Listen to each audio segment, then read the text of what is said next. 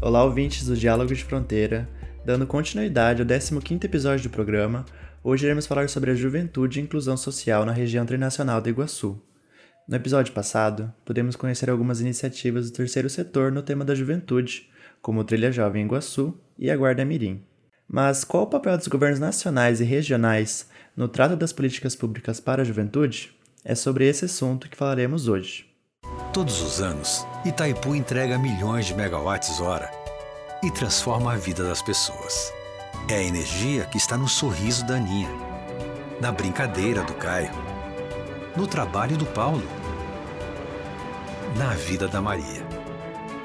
E com toda essa energia, Itaipu entrega obras que beneficiam a nossa gente. Porque mais do que gerar energia, somos uma usina de entregas. Itaipu, o amanhã já começou.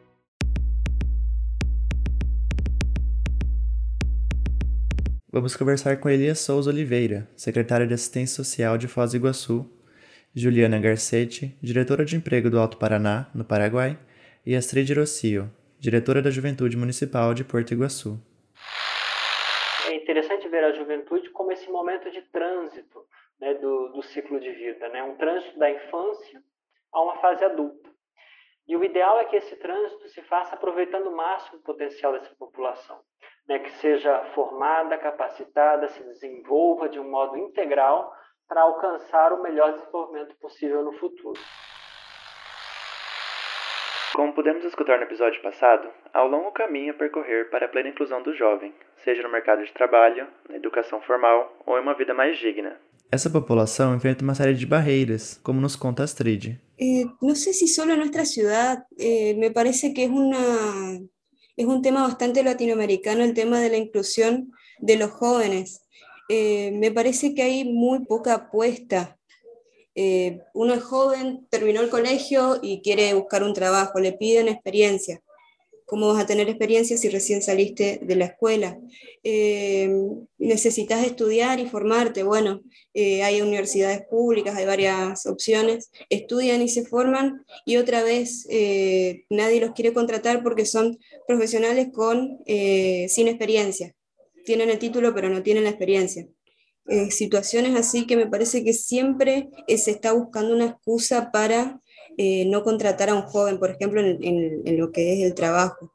Por otro lado, eh, no sé, siempre critico esto, pero critico para que se mejore. Pero me parece que hay un rol del Estado que no se está dando en cuanto a la inclusión de la juventud. Tenemos algunos de estos programas, como el que te mencioné, de jóvenes con más y mejores trabajos.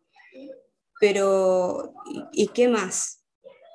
¿Qué otras opciones me da, me da el Estado como para incluir a los jóvenes dentro de la sociedad? Eh, ¿Qué otros programas tenemos que realmente los inserten?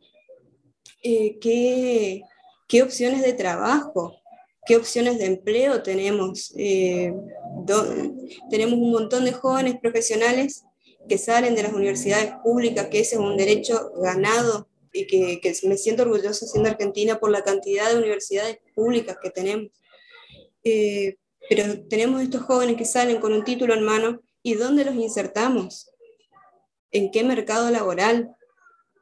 Entonces, ahí hay algo, eh, una vuelta de tuerca que hay que darla para poder eh, tener una verdadera inserción del joven en la sociedad, porque no es solo que estudie, porque ya va, estudia, se recibe, y después ¿qué hacemos? Como comentou Astrid, já existem hoje políticas públicas para a juventude em cada um dos países da região trinacional do Iguaçu. Uma dessas políticas é o do primeiro emprego, no Paraguai. Juliana nos conta mais sobre o assunto.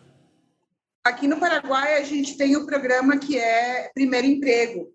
E também a gente tem o, o programa de. No Brasil seria training, aqui a gente chama de passantia, né? que é aquela passantia quando uma pessoa está estudando uma carreira ou um curso e daí no final do curso ela entra numa empresa para exercer é, dentro da empresa é, como um, um, primeiro emprego. A lei do primeiro emprego aqui no Paraguai consiste da seguinte maneira: é, é você pode até são de 18 até 24 anos, é, o contrato pode ser de até dois anos e eles recebem os 60% do salário mínimo.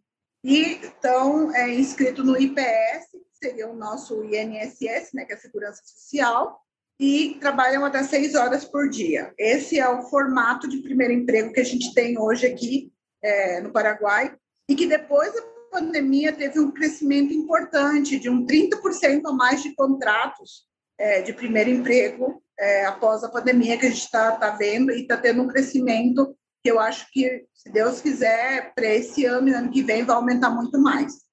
Do lado argentino, a Diretoria Municipal da Juventude realiza uma série de trabalhos voltados a essa população.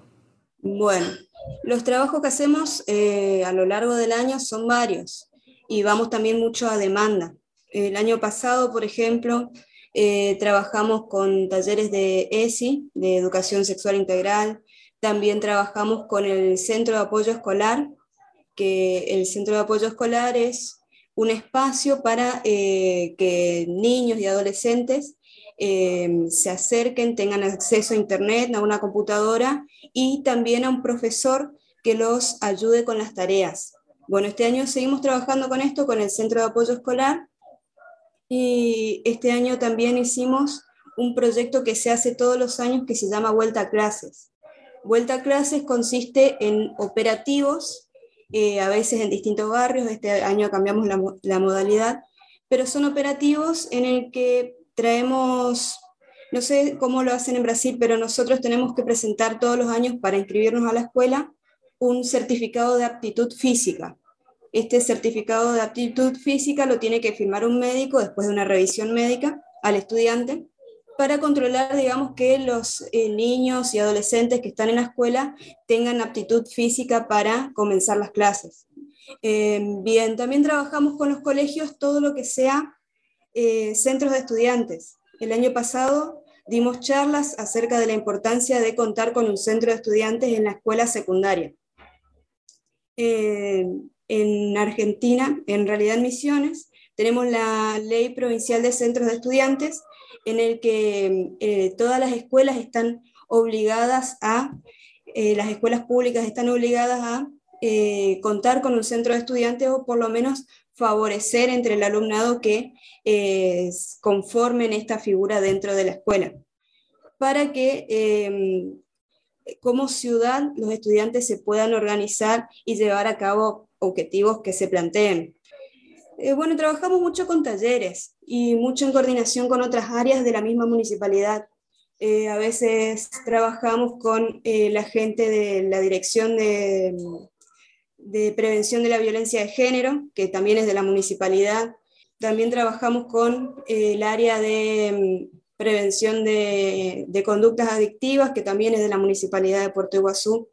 También, con, en realidad siempre lo trabajamos a esto desde la prevención, de charlas de prevención en escuelas primarias y secundarias. Eh, bien, también trabajamos con los programas como por ejemplo Jóvenes con Más y Mejor Trabajo, que está apuntado a una beca para que los jóvenes terminen la escuela o el colegio secundario, si es que no lo, no lo han finalizado, y paralelamente tienen que hacer eh, talleres que se llaman talleres de iniciación al mundo del trabajo, que tienen que asistir periódicamente a la oficina de empleo, entonces aprenden cómo armar un currículum, cómo llevar a cabo una entrevista, y en al finalizar ese programa se va conectando a estos jóvenes con empresas locales, qué sé yo, una panadería local, eh, alguna empresa de electricidad. De, hay convenios con distintas empresas locales que son pymes o medianas empresas eh, que ellos contratan temporalmente y por pocas horas a estos jóvenes que estaban dentro del programa y van haciendo como una pasantía.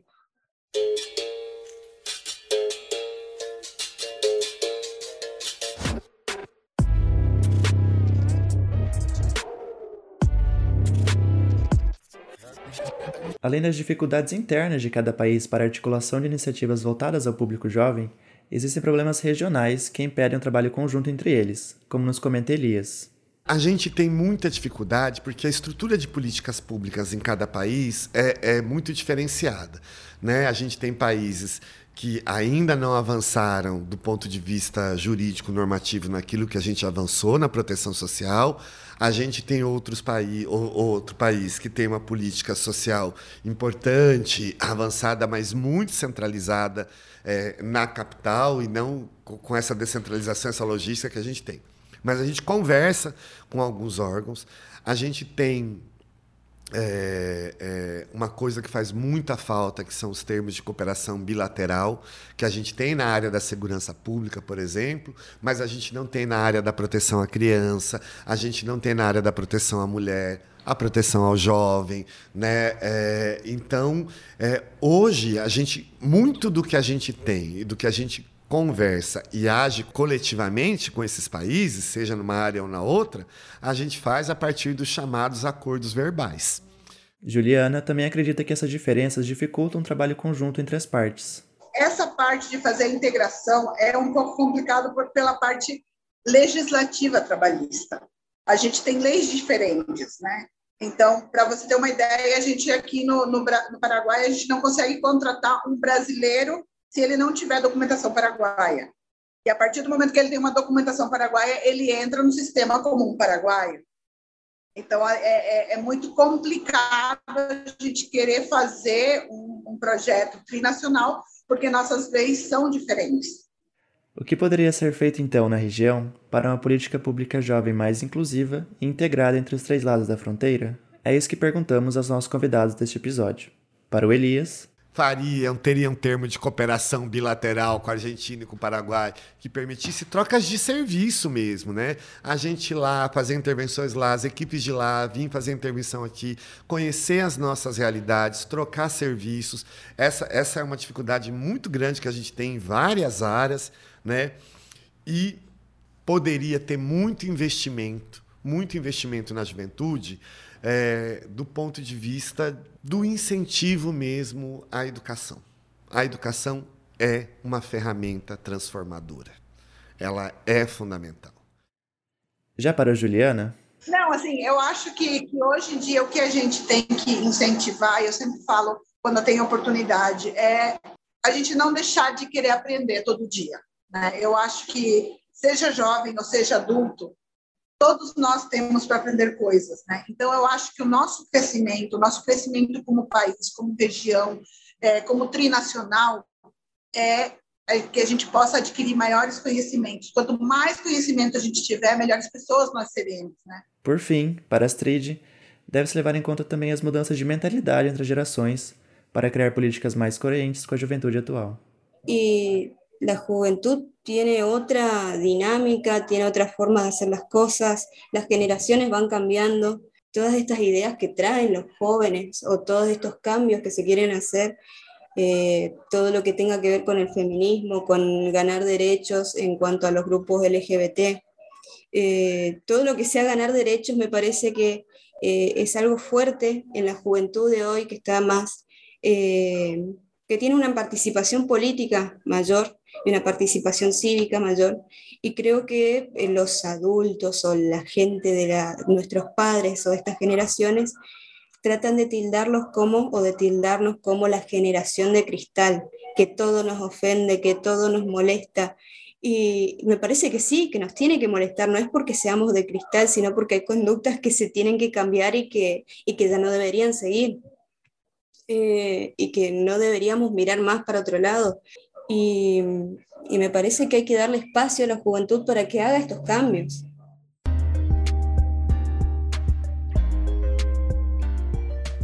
Esse foi o 16 episódio do Diálogo Fronteira Podcast, uma série que aborda dinâmicas da região internacional do Iguaçu e que está ao ar duas vezes ao mês, debatendo os desafios da fronteira mais povoada da América do Sul. Então, pega o seu fone e vem fronteirizar com a gente.